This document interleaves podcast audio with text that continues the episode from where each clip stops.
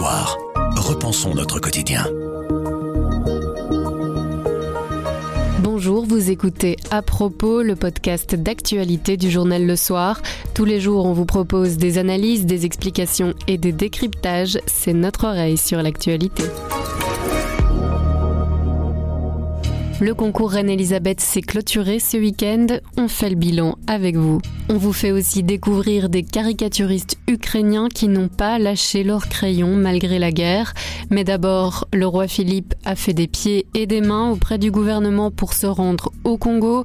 On vous explique tout de suite pourquoi. Nous sommes le mardi 7 juin. Je m'appelle Sandrine Puissant. À propos, voici l'actualité, comme vous l'entendez. Le roi Philippe est parti ce matin vers la République démocratique du Congo pour une visite royale d'une semaine. C'est la première fois que le souverain mettra les pieds sur le sol de l'ancienne colonie belge. Cette visite était prévue de longue date, elle a été repoussée à de nombreuses reprises, mais le roi Philippe tenait absolument à voyager au Congo. Pourquoi On a posé la question à Colette Brackman, grand reporter et spécialiste de l'Afrique centrale. Mais c'est important pour lui depuis longtemps parce que Philippe, il faut, faut, se rappeler son histoire à lui. Il est tout de même descendant de la famille royale de Léopold II, donc c'est une histoire de famille. En plus, il, quand il était jeune, il a passé beaucoup de temps avec son oncle, le roi Baudouin. Pour le roi Baudouin, le Congo, c'était une grande histoire, une histoire tragique, une histoire d'amour-haine, de haine avec le Mumba, mais après d'amitié avec Mobutu, toutes ces péripéties. Et donc Philippe a entendu son oncle raconter toutes ces péripéties euh, belgo-congolaises. Sauf que lui, il est le seul de toute cette famille qui n'a jamais mis les pieds au Congo, alors qu'il a baigné dans ces histoires depuis son enfance. Et donc on peut humainement, on peut très bien comprendre qu'il est en, vraiment envie, maintenant qu'il est roi, d'y aller. Politiquement, c'est important aussi, parce que, comme on l'a dit euh, souvent, les, les, temps ont changé, et pour la Belgique, le temps est venu de regarder les choses en face, de poser quelques gestes, des gestes de compréhension, de, de réconciliation, peut-être de repentance par rapport à, à des actes comme l'assassinat de Lumumba qui se sont déroulés en 1960. Et je crois que le, le roi Philippe est un homme droit, un homme qui veut être utile euh, à son pays et qui veut créer des, ponts. Et il estime que le moment est venu de d'abord d'instruire la population belge sur des choses qui ont été occultées, de tendre la main euh, à la population congolaise, et puis aussi tout simplement de se rendre compte par lui-même de la réalité physique de ce qu'est euh, le Congo, cette population énorme, euh, ce climat. Enfin, il faut y aller au Congo, il faut s'immerger au Congo pour comprendre ce qu'il représente. Au-delà de l'aspect sanitaire, ça a été compliqué à organiser comme visite? Euh, Je crois oui, parce que euh, pas, tellement du point de vue belge, encore que du point de vue belge, euh, ça a été retardé à cause de la pandémie du Covid, à cause de la guerre en Ukraine. Donc il y a déjà des considérations belgo-belges, parce que le roi doit être accompagné du Premier ministre, que donc dé déplacer toutes ces personnalités, ça n'est pas, ça n'est pas si facile. Première chose. Et deuxièmement, il fallait trouver aussi l'opportunité au Congo. Or, le Congo a eu un régime précédent Joseph Kabila, qui était en mauvais termes avec la Belgique. C'est aussi, c'est encore une autre histoire. Mais enfin, donc, c'était pas le moment d'aller euh, du temps de Joseph Kabila. On voulait pas lui faire ce cadeau d'une visite royale. Le président actuel est en place depuis quatre ans. Il y a des élections l'année prochaine.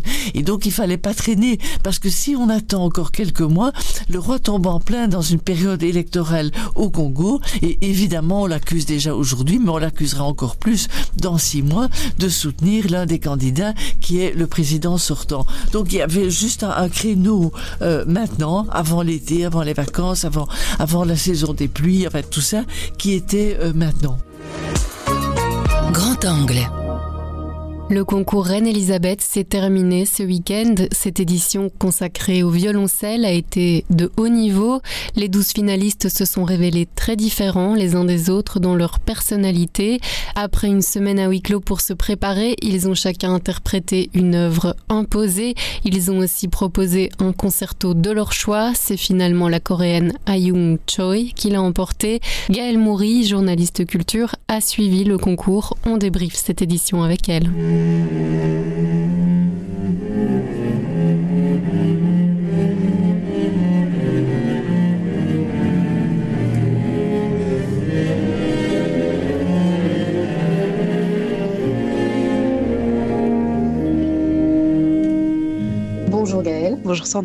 On entend ici l'œuvre imposée lors de la finale du concours cette année. C'est un concerto composé par l'allemand Jörg Widmann. C'est la finaliste belge Stéphanie Huang qui l'interprète.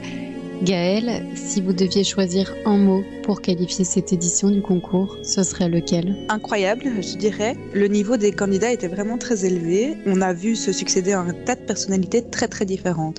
Cette année, je me disais, ça dépendra aussi beaucoup du ressenti du jury et de ses goûts. Quand on a un niveau aussi élevé, le personnel rentre, à mon avis, forcément en compte. Vous retenez aussi l'audace euh, des musiciens dans ce concours. Et ça veut dire quoi, être audacieux dans ce type de grand concours concours euh, en musique classique.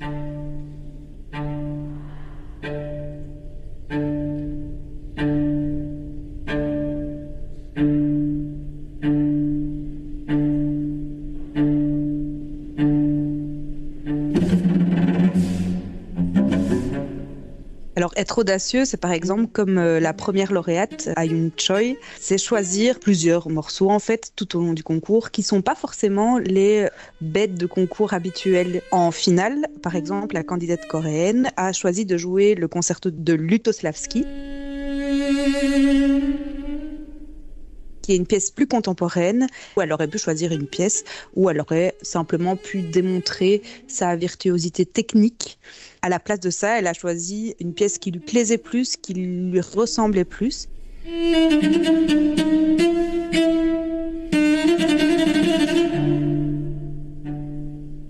Et ça a fonctionné, c'était risqué. Moi, je ne savais pas trop si le jury allait être euh, tout à fait réceptif à ça. Il a répondu présent. Ils ont été, à mon avis, tout aussi impressionnés que nous. Quand euh, Ayung Choi a joué mercredi, la salle s'est levée. Je pense qu'elle a tout à fait réussi son coup parce que la grande force du Reine Elisabeth, c'est que c'est très suivi dans le public, d'être moins connaisseur, et ça a parlé à tout le monde. Donc c'est assez remarquable, je trouve.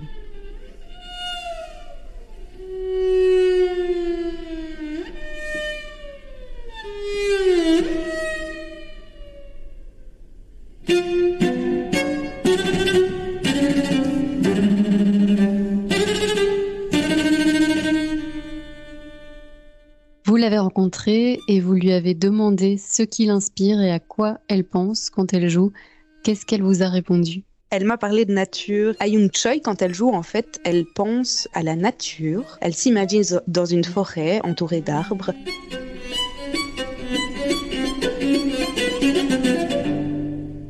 I get inspiration a lot from nature. So, for example, the Janacek I played on the first round, it was all about nature. I mean, the sound of birds, wind, trees or the light or the color of the you know sun. The, so it's a lot with the nature. Yeah. Elle nous raconte une histoire et c'est ça qui est assez frappant quand on la voit jouer. Elle ne joue pas simplement un tas de notes, elle ne démonstre pas euh, une euh, virtuosité technique. Elle essaye de nous raconter une histoire et ça prend euh, forcément, c'est complètement touchant et assez inspirant.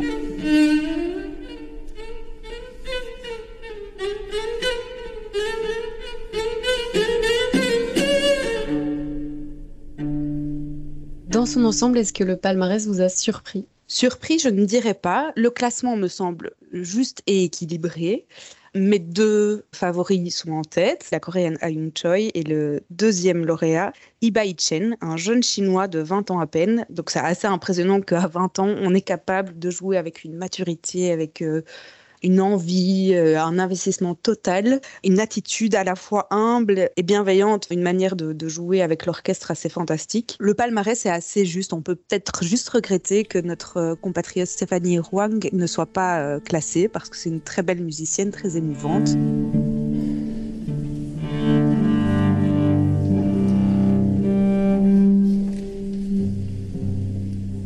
Elle reçoit quand même euh, les prix du public à la fois francophone et néerlandophone, donc je pense qu'elle a quand même tout à fait réussi son concours. Elle est arrivée jusqu'en finale.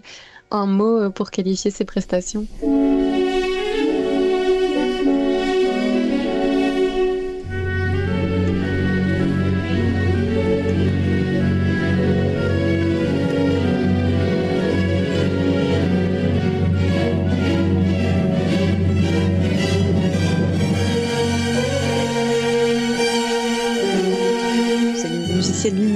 Rayonnante, émouvante. Moi, j'ai eu des frissons quand elle a commencé à jouer son concerto de Dvorak, parce qu'elle a vraiment une, une intelligence musicale euh, assez phénoménale, une manière de se mettre au service de la partition, d'être à la fois extrêmement douce et en même temps de réussir à s'affirmer quand il le faut. C'est peut-être une musicienne un peu plus discrète, moins démonstrative que d'autres, mais très très poétique. Et personnellement, moi, c'est vraiment quelque chose qui me touche beaucoup. D'ailleurs, si nos auditeurs, lecteurs ont envie de la voir sur scène, elle sera notamment à Flaget le 26 juin euh, pendant le Festival Musique 3.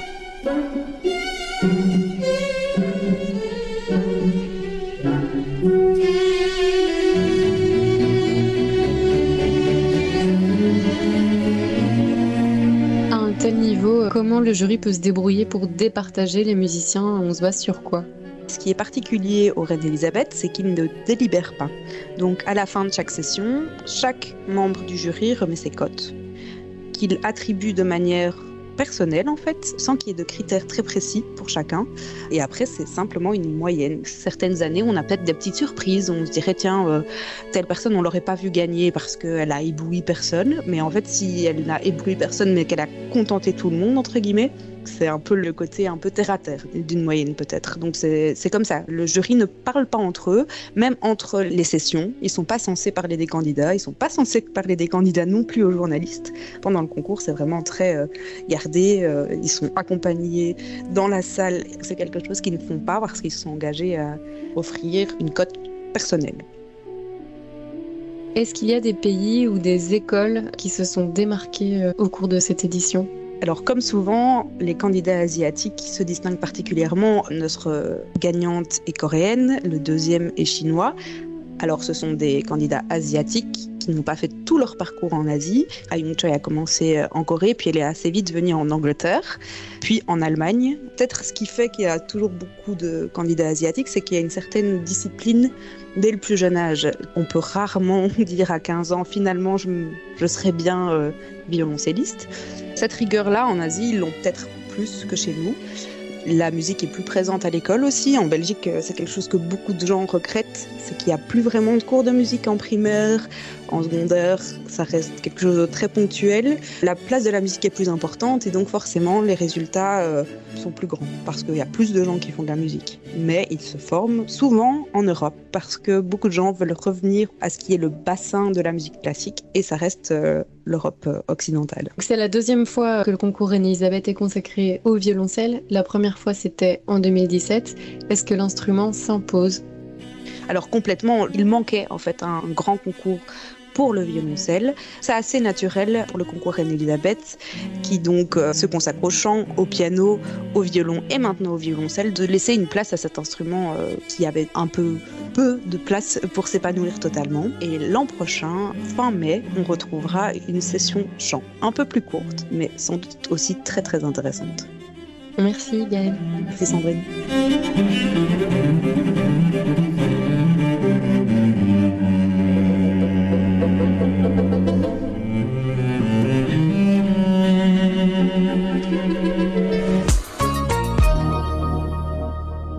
Cinq caricaturistes ukrainiens ont prêté leur crayon au soir ce week-end. Vous pouvez retrouver leurs dessins sur nos différents supports. Ces caricaturistes dessinent pour raconter la guerre. Ils dessinent parce que leur crayon est leur arme dans une guerre de propagande et d'information.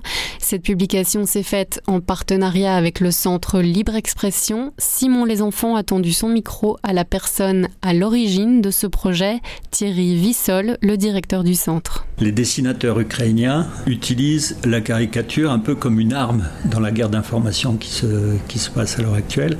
Et en même temps, c'est quelque chose qui, portant à rire ou à se moquer de l'ennemi, soutient d'une certaine façon le moral de la population. Donc c'est une double utilité, à la fois une utilité dans la guerre de l'information, aussi pour informer ceux qui ne sont pas ukrainiens. La satire politique, c'est un instrument en fait d'information sous une forme visuelle différente, graphique. Et encore une fois, euh, qui la plupart du temps porte à rire. Je veux dire, le soir sans crawl, je ne sais pas si ça marchera. Bon, à un moment donné, il faudra trouver quelqu'un d'autre, mais il y en a. Il y a, il y a pas mal de dessinateurs. D'où vous est venue cette idée de diffuser ces travaux de caricaturistes ukrainiens Donc le Centre Libre Expression en on travaille régulièrement avec une centaine de dessinateurs et occasionnellement avec 150 de plus. Donc on a, si vous voulez, un réseau d'environ 250 dessinateurs qui viennent de plus de 50 pays du, monde entier. Évidemment, parmi ces dessinateurs, il y a des dessinateurs ukrainiens avec lesquels on travaille depuis plusieurs années. Et certains d'entre eux m'ont contacté en, en, me disant, écoute, euh, on a pas mal de problèmes parce que la plupart des médias sur lesquels on publiait en Ukraine sont fermés et on a de, grosses difficultés à vendre notre travail et à survivre, parce qu'ils vivent de ça en partie. En tout état de cause, je me suis dit que une bonne idée à la fois pour montrer la solidarité euh, avec l'Ukraine et pour montrer une solidarité financière avec les dessinateurs ukrainiens, ce serait une bonne idée d'essayer de faire publier leurs dessins dans la presse européenne.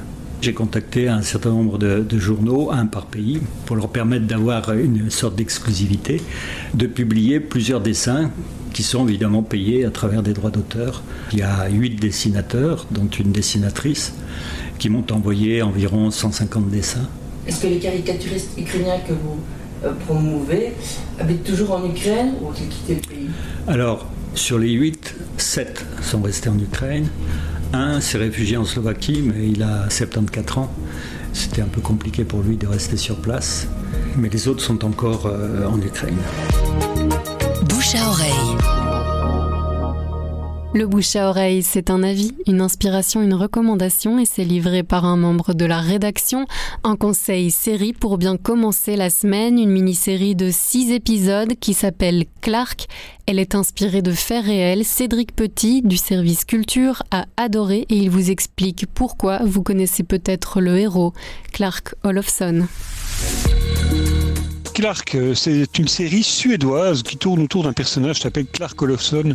Clark Olofsson qui est un peu un personnage connu, c'est à lui qu'on doit le syndrome de Stockholm, un syndrome qui est bien connu des psychiatres et qui est ce syndrome qui lie euh, les victimes d'une prise d'otage avec euh, leur géolier pour désigner l'espèce de sympathie qui les relie. Alors euh, la série raconte pas ça, la série elle raconte vraiment euh, la figure de Clark Olofsson, ce personnage depuis son enfance jusque euh, sa énième évasion et son énième retour en prison et ce personnage en couleur qui commet des braquages en étant souriant, gentil, charmeur, séducteur et qui devient une sorte de héros national populaire euh, en Suède. Et bon, pour la petite histoire, euh, c'est une personne qui est assez connue en Belgique parce qu'il a notamment été euh, détenu pendant des années à la prison de Forêt, d'où il était libéré il y a 4 ans. Ça avait été assez médiatisé principalement en Flandre, où Clark Olofsson vivait après avoir été marié pendant de nombreuses années avec une Belge, Marique de Dont il avait fini par prendre le nom de famille. Voilà, donc c'est sur Netflix, c'est une mini-série dont on peut déjà prévoir qu'elle connaîtra une suite, euh, puisque l'histoire ici après euh, six épisodes est loin d'être terminée et que euh, Daniel de Munk, qui a touché 150 000 euros de la part de Netflix pour ces, pour, ces épisodes, ne serait forcément contre l'idée euh, d'une deuxième saison dans laquelle il y a encore sans doute beaucoup de choses à raconter. Voilà, c'est donc la série s'appelle Clark, c'est sur Netflix et c'est disponible depuis euh, déjà un bon mois maintenant.